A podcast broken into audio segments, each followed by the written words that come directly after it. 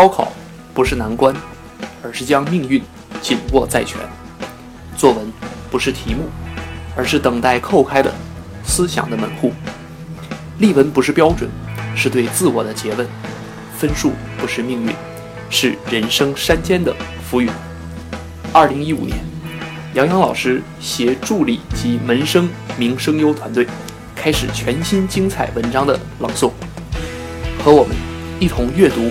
和思考，一同远望和心动，一同看夜晚的繁星，一同感受清晨的微风，用声音让心灵相逢，一同开始我们这样谈人生。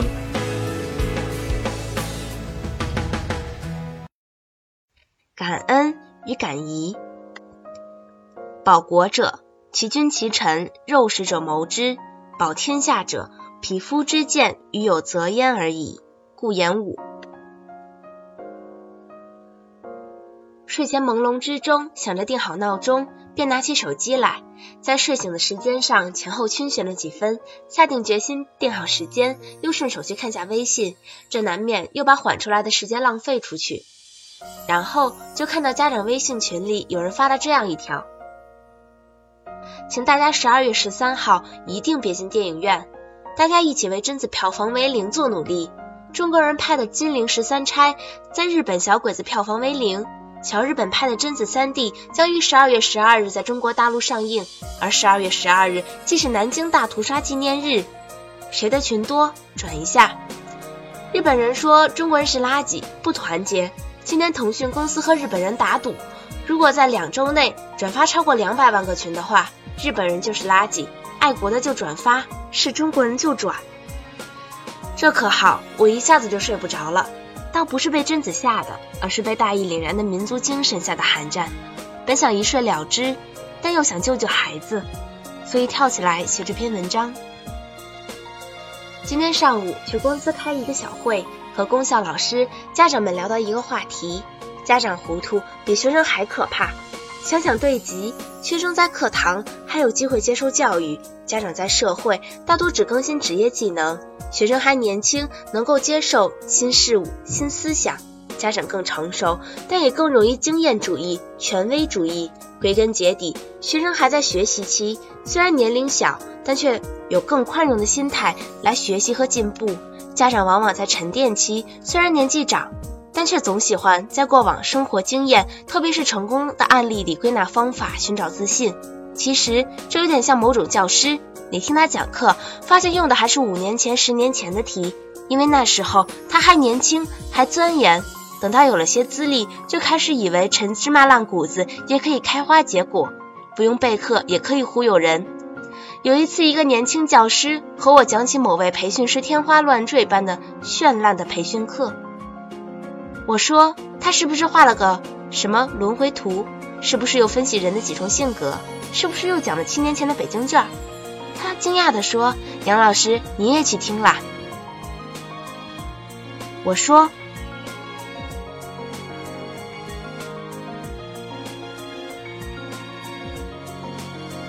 五年前讲的就是这个呀。其实还有点像某种国家，多少年后天天晒古董，讲传统。”但说起科学技术，基本靠山寨模仿抄袭；说起思想哲学，大多是中医养生鲁迅。不是说模仿不重要，不是说鲁迅不伟大，但把模仿当目标，把鲁迅的精神忘掉，最终还是缠头怪物。这几天颇有一两位家长，其实每年总有这样的人吧，频繁的留言给我，词情恳切，使人动容。说来也不过是语文学的不好，请老师多督促。其实说的多了，我不觉得可爱，不觉得可怜，不觉得可悲，倒觉得可恨。从前不知道语文学习要积累领悟吗？不知道阅读要广度，要深度，要指导？不知道写作要练习，要批阅，要修改吗？有几位家长把试卷发给我，问我是否看过试卷就能给出语文学习的问题，并给出复习方案。我说，当然可以看出给出。但不看也可以看出给出问题，无非是阅读少、写作浅。方案就是上课听讲和思考，下课思考和作业。最后，我给一位家长留言：理解您的心情，但孩子需要高人指点，也需要理智沉稳的靠山。学习并非朝夕之力，我们共同努力，尚可有作为。若急躁、自乱阵脚，于事无补。家长只回复一句“谢谢老师”，恐怕他也听出了我的冷言冷语，然后准备退班。哈哈。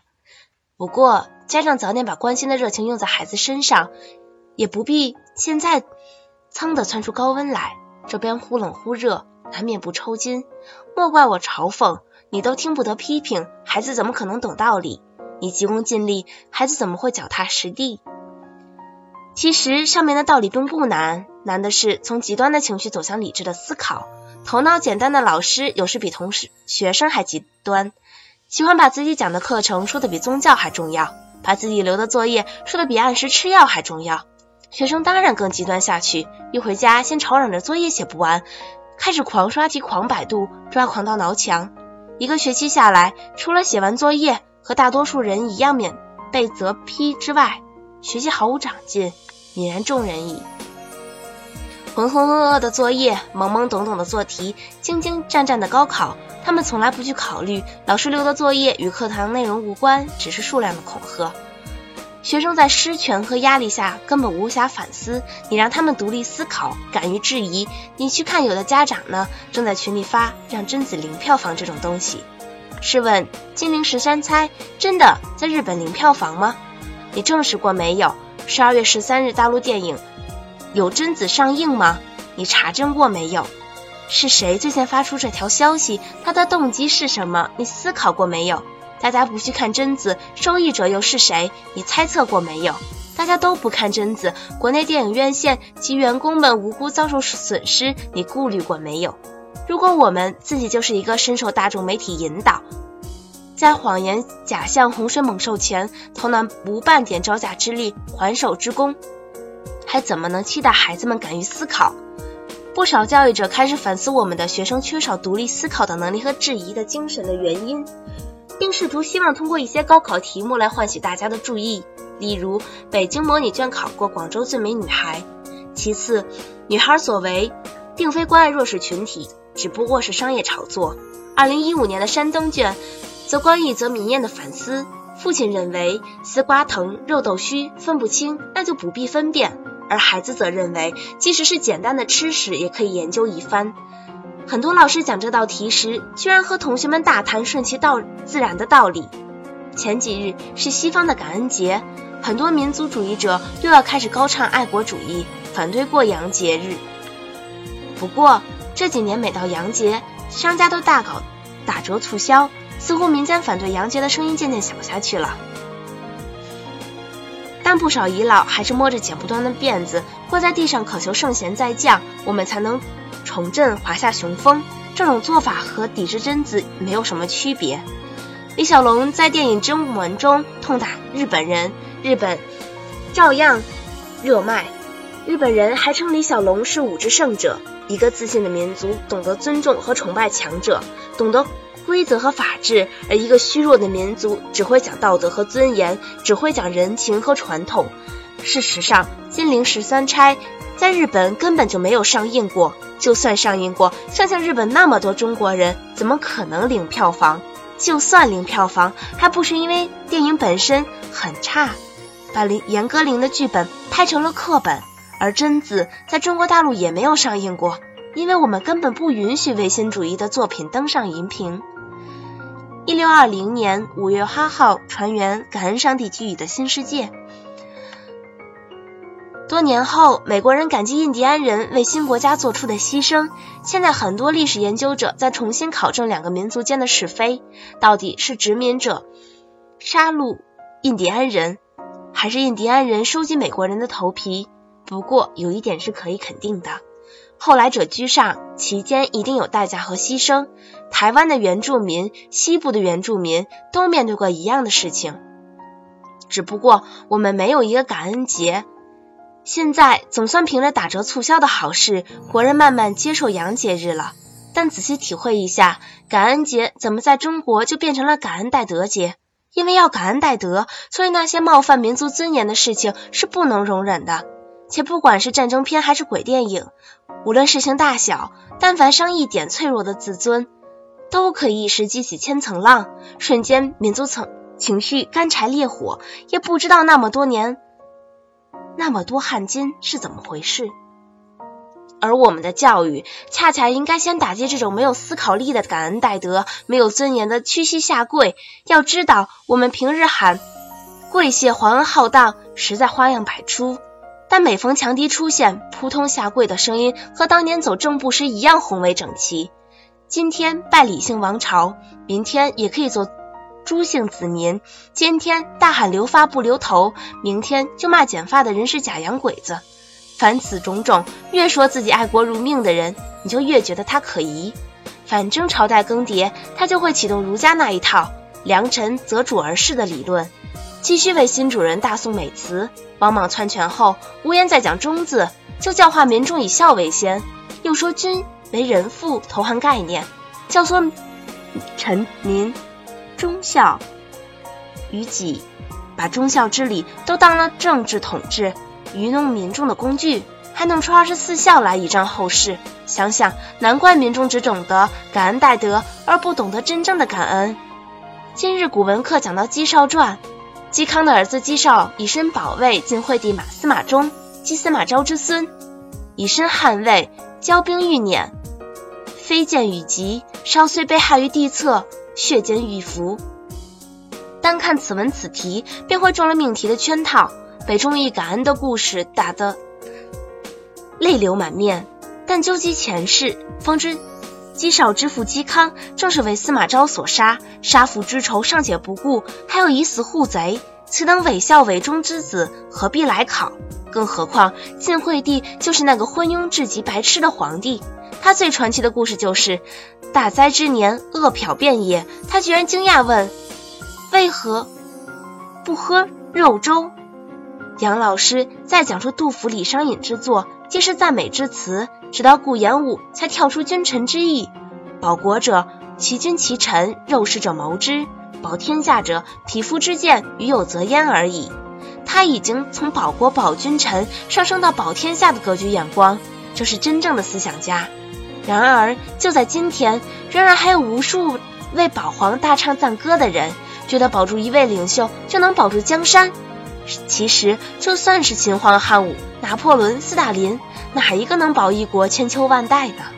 只有身见者大开民智，匹夫之力犹可成则，才能真正建立民主与科学的国家，实现无数五四志士的梦想。可是，文革过去多年，连国家都承认的历史的污点，网上居然还有跳梁小丑在为文革浓妆艳抹，为发起者舔拥示志。说乌烟瘴气是一团和气，说血雨腥风是红旗飘摇，说一穷二白是路不拾遗，说批祖斗师是革故鼎新。坐稳了奴隶再去做人，都觉得不自由。想起当年被主人夸作忠贤何等荣耀，看自由的人自由的呼吸，自由的追求，反倒觉得反纲背长。电影《被解放了的江哥》中有一段颇值得玩味。庄园主坎迪把玩着一只黑人的头骨说：“这个黑人在我家服侍了一辈子，他拿拿着剃刀在我爸镜下刮胡子，就从来没想过反抗斗争，这就是奴隶。”坎迪家现役的脑路也一样，不仅忠心耿耿维持着白人主子的生活，而且还负责打骂其他有反抗精神的黑奴。他觉得自己在白人的权威下活得非常有尊严。穿着得体，还能喝酒管下人，有一种翻身农奴得解放的幻觉。些许恩惠，就让他忘记了自己终究是个奴隶。就像鲁迅在药里写，革命者夏瑜在监狱里劝牢头阿姨革命，被一个耳光甩过去。阿姨想：你在牢里受苦，我在牢外逍遥，你还要解放我？现在再去想想那群里发抵制贞子消息的人和现象吧。第一。是缺少独立思考的能力，轻易就会被大众媒体所蛊惑煽动，不假思索就能激起一阵阵爱国主义热情。后来发现，最容易被利用的就是爱国主义，而且代价巨大。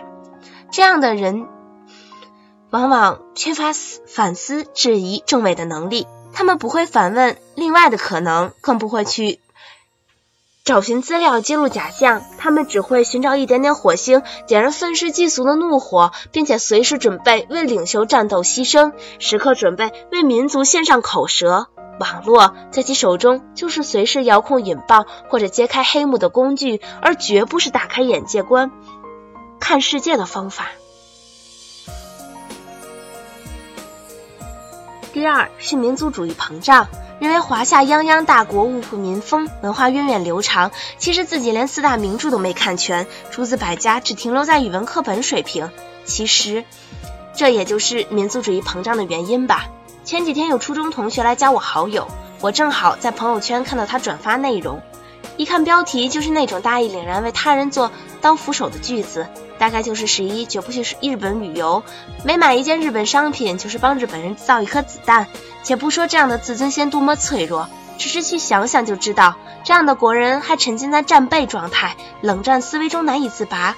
他不去想作为一个人的生命多么短暂，自由有多么宝贵，也不会去了解彼岸的人民过着怎样的生活。大概他想，人家正水深火热，等着被解救吧。我想。我的同学有自己幸福的生活，但我也非常悲伤。他对世界的认识永远停留在初中历史教学里，每一笔耻辱的账他都记得一清二楚，但绝对不会去思考别人为什么能强大，而自己只学会关起门咬牙切齿，因为老师不讲，考试不考吧。我们今天的教育不断呼喊着提高思维力，高考写作不断强调个性化写作。当然，政治是不能触碰的底线。然而，我们的周围却总是有无脊椎动物、无灵魂躯壳，像贞子一样从五千年的黑井里爬出来，从电视爬到地板上，嘴里念着吃人的怨咒，想把盲目长发裹脚布传递下去。那么，我们何时才能有民主与科学，才能真正站起来，不再做宣传的努力？我又去看了一遍文章开篇的微信。日本人就是垃圾，爱国的就转，是中国人就转，这样像纳粹一般的民主主义狂吠，像文革一样丧失理智的口号，能够有多大的市场？就说明历史在人们的心智中投射了多大的阴影。有一点值得庆幸的吧，群里没有一个学生回应，也许正忙着完成作业，也许真的不屑一顾，不屑一辩。但愿教育像一束阳光，增强民众精神和思想的钙质，把贞子赶出躯壳，成为一个直立的人。